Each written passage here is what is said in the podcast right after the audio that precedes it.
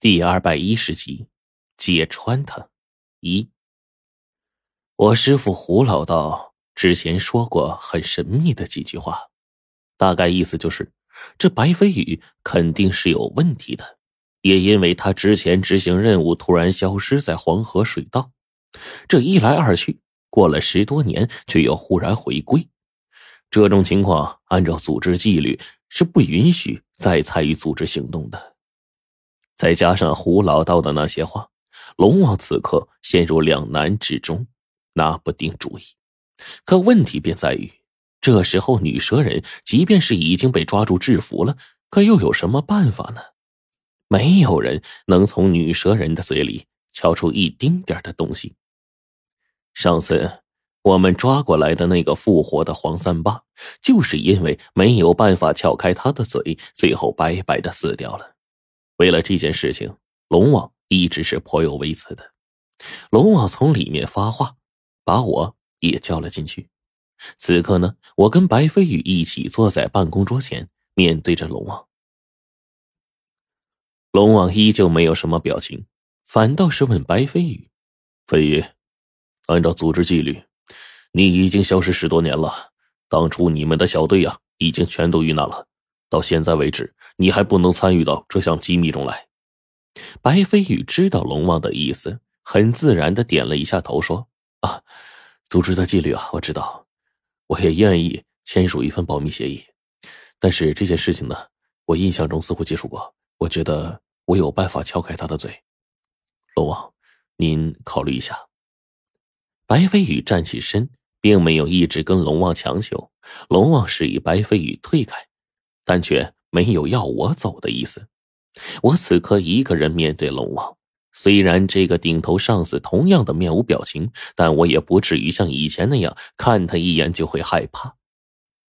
龙王看着白飞宇离开的背影，最后却问我：“你觉得白飞宇可信吗？”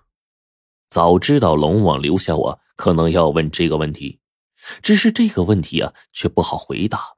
倘若我说出的答案最后出了差错，那如果白飞宇真的出了问题怎么办？但是龙王这会儿好似看出我的想法，他摆了摆手说：“你说吧，不碍事。”我想了想，还是告诉龙王自己的想法。如果是这样的话，我选择相信他。我师傅胡老道啊，虽然说白飞宇再度归来肯定有问题，但是严格来算呢，呃。也就是一面之词，毕竟他也没有说出其中缘由，这可信度啊一真一假。而且冰窟窿活着的时候就说过，嗯，这个时候的白飞宇是没有问题的。呃，龙王沉声拖了一个长音，示意我再说下去。我只好把当日的观点搬出来。在白飞宇归来之后，我跟黄队还有冰窟窿啊，就曾经就此事做出过商量。我师傅胡不传说。白飞宇重新归来，那肯定是有问题的。当然呢，经过冰窟窿观察，呃，确定白飞宇没问题。从这个方面，我们最后推断，白飞宇极有可能就是个正常人。或许在将来啊，或者某个关键时刻，他会突然做出改变，倒戈将相。你们是怎么做出这个结论的？龙王又问。纯粹臆测。不过呢，我师傅胡不传一辈子说的话，没有一句不对的。冰窟窿的判断一直也没出过差错。我就是比较信任这两个人，仅此而已。我说完自己的话了，龙王的眉头却皱得更深了。我也知道自己这点臆测不足取信，但是心里对白飞宇这个人也的确很是好奇。我不由得开始怂恿龙王：反正这条美女蛇也撬不开嘴，倒不如让白飞宇试试。要是他真的解开了这美女蛇的秘密，对组织有益的话，哎。那挺好，那解不开呢，咱们损失也不大，反正也借机试试这个人。龙王这个时候啊，叹了口气说：“哎呀，我又何尝不是这样想的？算了，就这样做吧。你回去告诉白飞宇，明天我亲自在这里等他。”我悄悄的从龙王的办公室里出来，这一会儿呢，已经很晚了，组织里静得出奇，龙王却在深夜工作着。我记得最开始进组织，也就是一年前的事儿。那个时候啊，龙王还不至于这么疲惫。可现在，龙王真是忙到了一定的阶段呢。看他整张脸上的疲惫，我顿时也觉得什么高官大位呀，一点也不好玩。这一天为日子发愁，也是挺痛苦的。我把龙王的决定跟白程程的老子白飞宇说了一遍。临走前呢，我就问白飞宇：“白叔，您真有办法撬开这美女蛇的嘴啊？”岂料呢，白飞宇这个时候却思考起来，他的模样。跟冰骷髅思考问题的时候很像，白飞宇最后抱着脑袋，似乎很疼的样子。他摇了摇头说：“ 我也没有把握，但是我觉得可能有办法从蛇人的嘴中啊知道一些东西。”得了，我知道白飞宇这毛病。冰骷髅去过一地方，从那个地方出来以后，整个人就失忆了。只能靠残存的一些模糊的记忆啊，跟我们行动。可即便这样，冰窟窿呢，依旧能够做到准确不出错。我记得白飞宇回来之后啊，去密室看自己妻子的时候呢，冰窟窿也去了。冰窟窿当时说过，他去的那个地方，白飞宇也去过，而且他们两个出奇的相似，竟然也是一样的，从那个地方出来就失忆了。因而啊，明天的事儿。我自己反倒觉得有希望。等我回到房间，往床上一粘就睡着了。黄队竟然没睡，这混蛋呢，趴在窗台上画素描呢。虽然画的鼻子歪，眼睛一大一小，可是轮廓呢，我还能够依稀看出来，他画的女子正是许芊芊，那个黑白世界里心地善良的小丫头。看到这个情况，我忽然想到了什么似的。轻轻走到黄队背后，猛地一拍他，黄队顿时被吓了一跳。“你你干什么？差点被你把魂都吓掉了。”黄队皱着眉头说。我就嘿嘿一笑，“嘿，哎，你要是心里没鬼，还能被我吓到啊？说，画这女的谁呀？”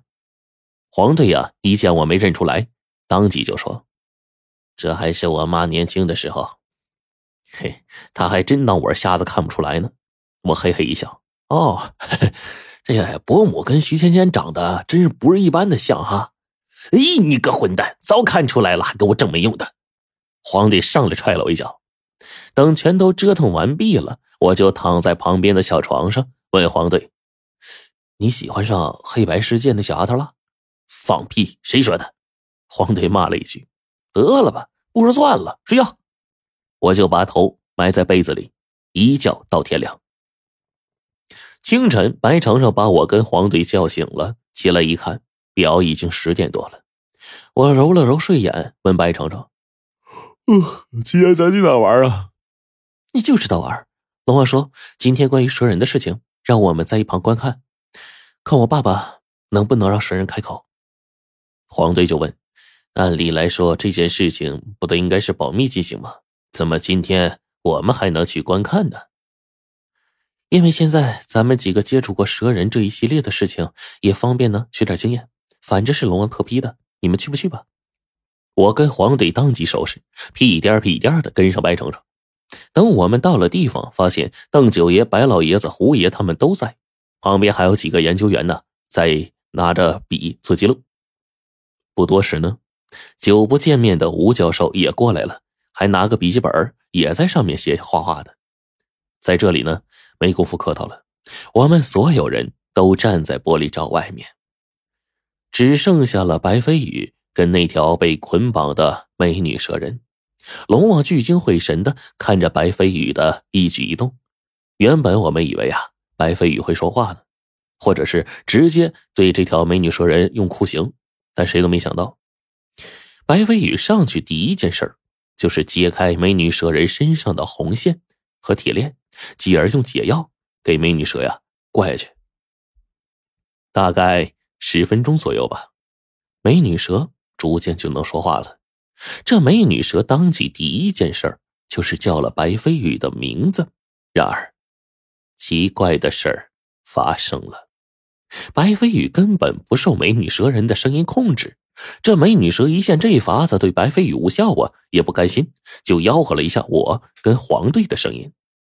我忽然觉得眼前一黑，就要被控制，却忽然间，白飞羽猛然翻八度的古怪字音冲出口，犹如一道利剑。声音犹如裂帛，仿佛九天鹤唳。美女蛇人的声音就这样被破了。我们有些不可思议的就看着白飞羽啊，而此刻呢，就连美女蛇看到白飞羽的脸上都是充满了不可思议。忽然，美女蛇整个人身影在玻璃罩中消失了，凭空消失。我们所有人顿时一惊啊！这条美女蛇什么时候有了隐形的能力了？然后呢？白飞羽咬破手指，在掌中画了一个古怪的符箓，一巴掌将这条美女蛇给扇了出来。这个时候呢，就连白老爷子在旁边都对白飞宇吃惊不小啊！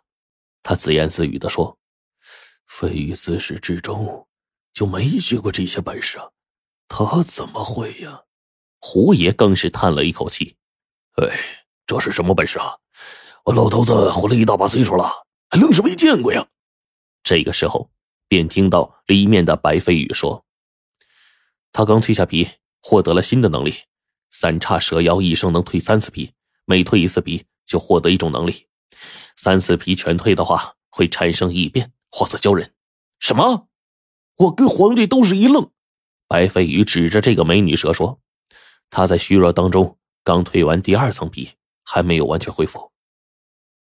说完，白飞羽就把美女蛇抓住了，重新扔回去。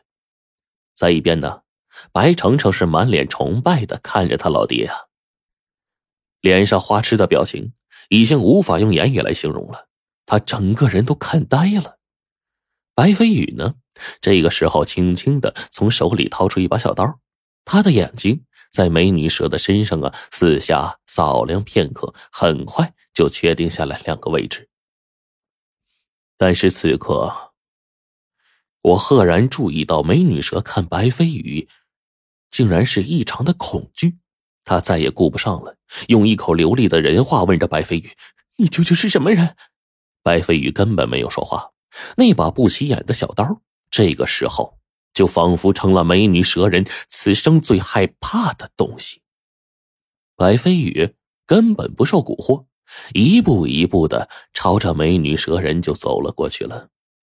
你，你去过那个地方了？不然怎么可能？那个地方在哪儿？那个地方在哪儿？